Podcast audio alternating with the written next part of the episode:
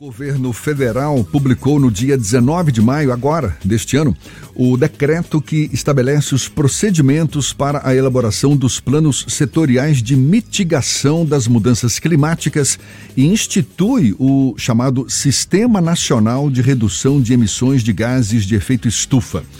A medida cria o mercado regulado de carbono com foco em exportação de créditos, especialmente para países e empresas que precisam compensar emissões para cumprir com os compromissos de neutralidade de carbono. Falando no assunto, no próximo domingo agora é o Dia Mundial do Meio Ambiente e a gente mergulha um pouco mais nesse tema, conversando agora com a especialista em direito ambiental, Érica Rush, nossa convidada no IC Bahia. Um prazer tê-la aqui conosco. Bom dia, Érica, tudo bom? Bom dia, Jefferson. Prazer todo meu. Falei Afinal, certinho, falei certinho o seu nome? Sim, fala certo. Érica Rush. Érica, eu acredito que esse mercado regulado de carbono, assim como a própria instituição do Sistema Nacional de Redução de Emissões de Gases de Efeito Estufa, eram aguardados já há um bom tempo. O que, que deve mudar na prática, na sua avaliação, aqui no Brasil, a partir dessas novas medidas? Na verdade, Jefferson, já é uma sinalização de que vamos iniciar o processo de regulamentação, né, de regulamentar o nosso mercado. A gente, a política, ela foi criada aqui no Brasil em 2009, 2009 é, embora seja assunto discutido há muitos anos, desde a Eco 92, a gente, o mundo vem alertando aí da importância de regulamentar essas questões, mas com essa publicação recente, agora em maio, desse decreto, já é o primeiro passo né, para a regulamentação do mercado. O que vai fazer, na verdade, vai, vai não, não, só aquecer né, este mercado, como também definir as metas e os critérios que as atividades, tanto privadas quanto públicas, deverão cumprir aí para cumprir as metas que foram acordadas internacionalmente. São medidas que certamente beneficiam o meio ambiente, mas você mesma está destacando, né? Deve aquecer esse mercado. Que setores da economia ganham mais com essa virada de chave? E até que ponto, também pergunto, esses mesmos setores já estariam preparados para se adequar às novas normas? O setor industrial, o setor de energia, né, eles são setores que já vêm aí né, avançando no, no, estudo da implementação de medidas sobre o assunto. E provavelmente serão os primeiros que terão cumprir essas metas que serão estabelecidas logo em seguida. Nós já temos, na verdade, é, as atividades de combustível fóssil, que já tem algumas metas estabelecidas, alguns programas já, já implementados, e isso vai se expandir para outras atividades, provavelmente agrícola também, que a política em 2009 já previu, é, a exceção dessa atividade. Então, assim, terão novos desafios, né, no sentido de implementar essas regras e certamente grandes ganhos, porque o mercado, o mercado, o mercado traz o crédito de carbono como um ativo financeiro né, e ambiental. Queria que você, inclusive, explicasse um pouco mais exatamente esse ponto. Acho que tem muita gente que fica meio que boiando. Eu confesso que também não, não entendo muito. É, esse, essa medida, ela cria o mercado regulado de carbono, por exemplo, com foco na exportação de créditos, não é? especialmente para países e empresas que precisam é, é, compensar as, as tão é, criticadas emissões para cumprir os compromissos de, por exemplo, neutralidade de carbono. O que, que é isso exatamente, em exportação de créditos a partir dessa regulação do mercado de carbono? Essa é uma linguagem nova para todo mundo, Jefferson, não só para você, mas para todo mundo. Assim, a grande maioria não sabe exatamente o que significa. É um mercado que vai surgir e a tendência é que surja muito forte. E, na verdade, assim, é, o que se estabeleceu internacionalmente, que o Brasil vem assinando os tratados internacionais, é de que as atividades que causam impacto no meio ambiente, elas vão passar a ter metas de redução da emissão dos gases de efeito estufa. Então, essas atividades, naturalmente, na sua é, operação, elas emitem gases poluentes e elas vão ter metas de reduzir a emissão. E essa redução ela poderá ser feita pela própria atividade, pela própria indústria, é, o próprio setor econômico, ou poderá também ser via circulação de créditos. Né? Eu tenho uma atividade que eu possa captar é, gases do efeito estufa, e aí com isso, com essa captação, essa regulamentação, essa certificação de que eu captei, de que eu minimizei essa emissão de gases de efeito estufa, eu vou adquirir créditos, serão ativos financeiros. E esses créditos podem ser comercializados. Então, se uma indústria não consegue, por conta própria, reduzir essa emissão, ela pode adquirir os créditos que eu é, possuo para poder cumprir as metas que o nosso o governo vai estabelecer para cada atividade. É Érica... É basicamente uma troca, né? Enquanto eu posso reduzir a emissão, a outra para adquirir esse compromisso que eu fiz com o meio ambiente. Érica, o Brasil ele aparece como um, um, dos grandes mercados potenciais para crédito de carbono devido à sua localização próximo aos trópicos e à própria configuração do clima, da vegetação, ou é apenas uma impressão que a gente tem a partir desses debates sobre mudança climática?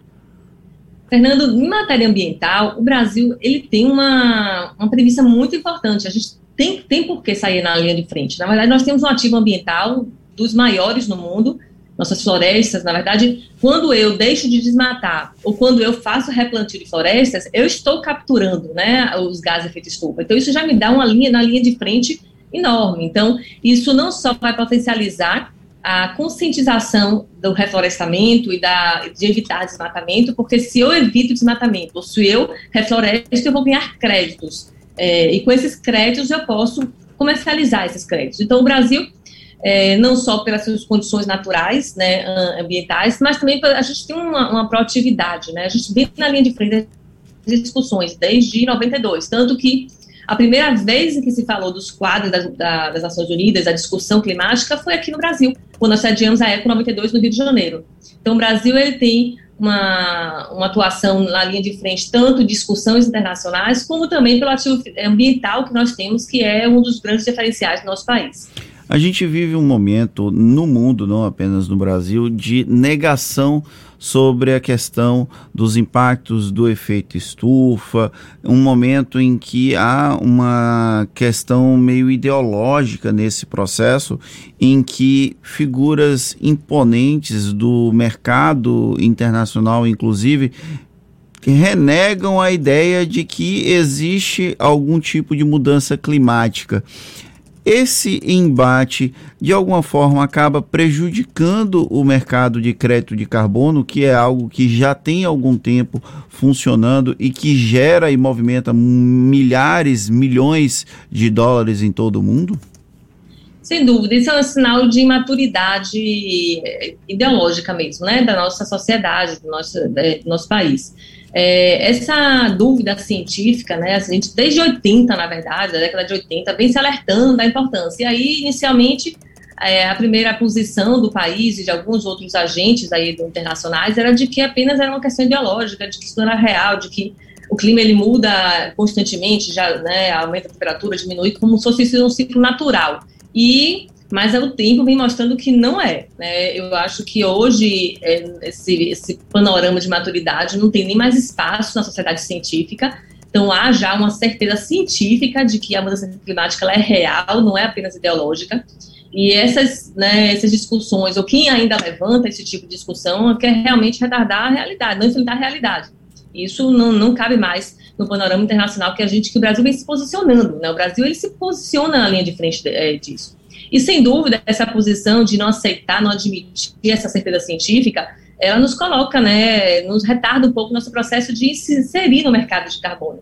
Isso, inclusive, é reflexo quando a gente vê que uma política de mudança de clima foi criada em 2009 e agora só em 2022, né, estamos dando o primeiro passo para a regulação deste mercado, mostra que esse panorama de certeza realmente retardou muito a nossa, nossa posição da linha de frente do assunto.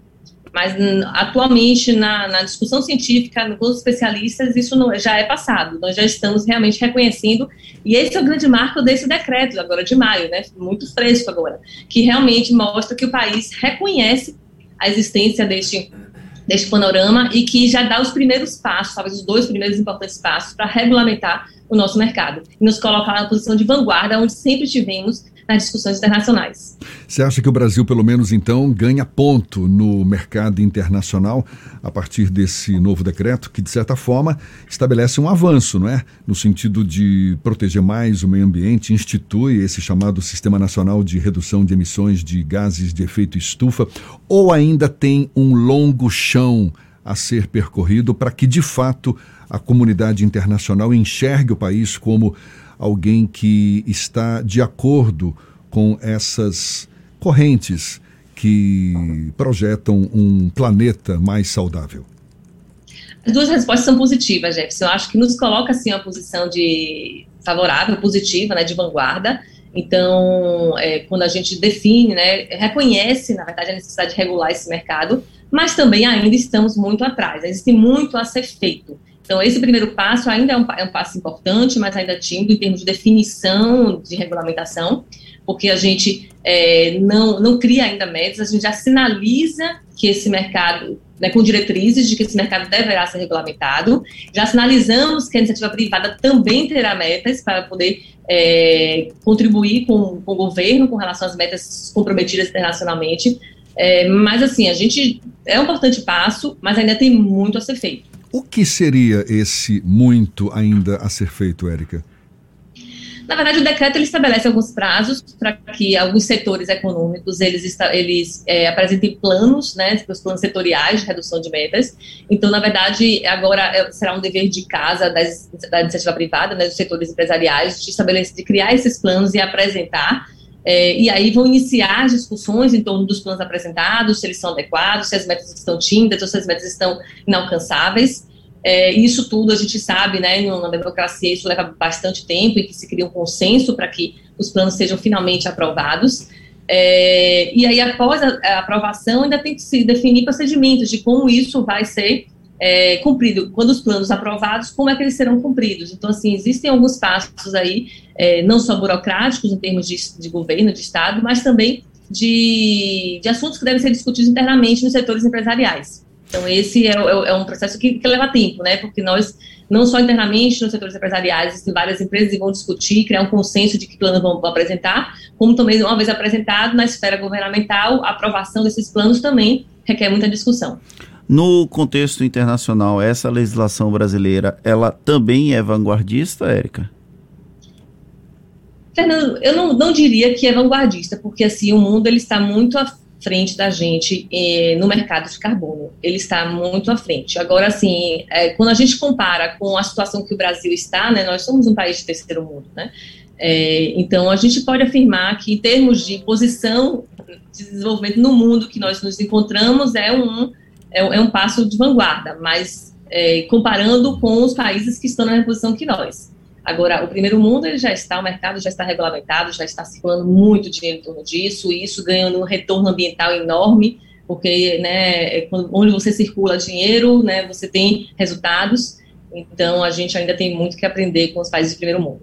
Para a gente encerrar, Érica, a gente está falando aqui muito em nível de governo, nível de empresas, mas e o cidadão comum? Como é que ele pode também contribuir, dar a sua parte para nesse, nesse sentido, né, de a gente, quem sabe, ter de fato um planeta mais saudável, em harmonia com o meio ambiente? Sem dúvida, é aí que começa, na verdade, tudo, né, Jefferson? Porque é, o primeiro passo é cada um agir localmente, né, dentro da sua casa, dentro da sua empresa, dentro do seu negócio. E é, a grande meta desse mercado, desse sistema de mudanças climáticas, é você reduzir emissões. Então, de que forma eu, você, a gente, nós podemos reduzir as emissões? É economizando energia, criando mais eficiência no uso da água, é escolhendo, isso aí é um, é um poder importantíssimo que o cidadão tem em suas mãos, que é o de escolher o produto adequado. Então, quando você escolhe um produto que tem certificação, que foi avaliado em termos de eficiência energética, quando você compra um ar-condicionado lá com selo de eficiência energética, você já está contribuindo para mudanças climáticas.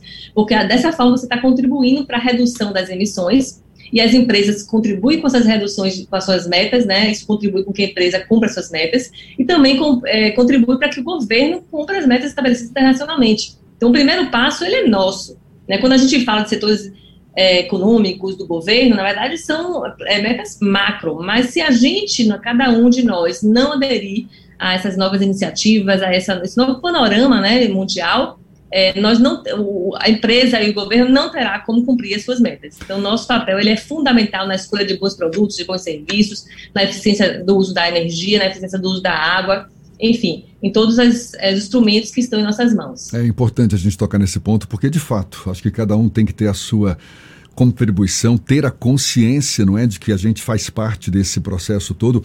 Acho que quando teve a primeira revolução industrial, a gente não imaginava ou não se imaginava naquela época que a gente ia estar vivenciando um, uma situação tão ameaçadora como essa hoje, não é? Com tanto lixo sendo produzido por nós aí e ainda sem muita perspectiva a curto prazo né, para resolver esse problemão todo. Érica Rush, especialista em direito ambiental, muito obrigado, viu, por, por aceitar o nosso convite, por levar esse papo conosco. Seja sempre bem-vinda, bom dia e até uma próxima, então. Eu que agradeço a vocês, a Jefferson, Fernando, a todo o a equipe do ICE Bahia. É sempre um enorme prazer estar aqui com vocês e dividindo aí essas discussões internacionais, nacionais, locais, que a gente sempre tem o maior prazer aí de partilhar com todos esses ouvintes e essa turma toda. Maravilha, muito obrigado mais uma vez. Agora são 7h46 aqui na Tarde FM.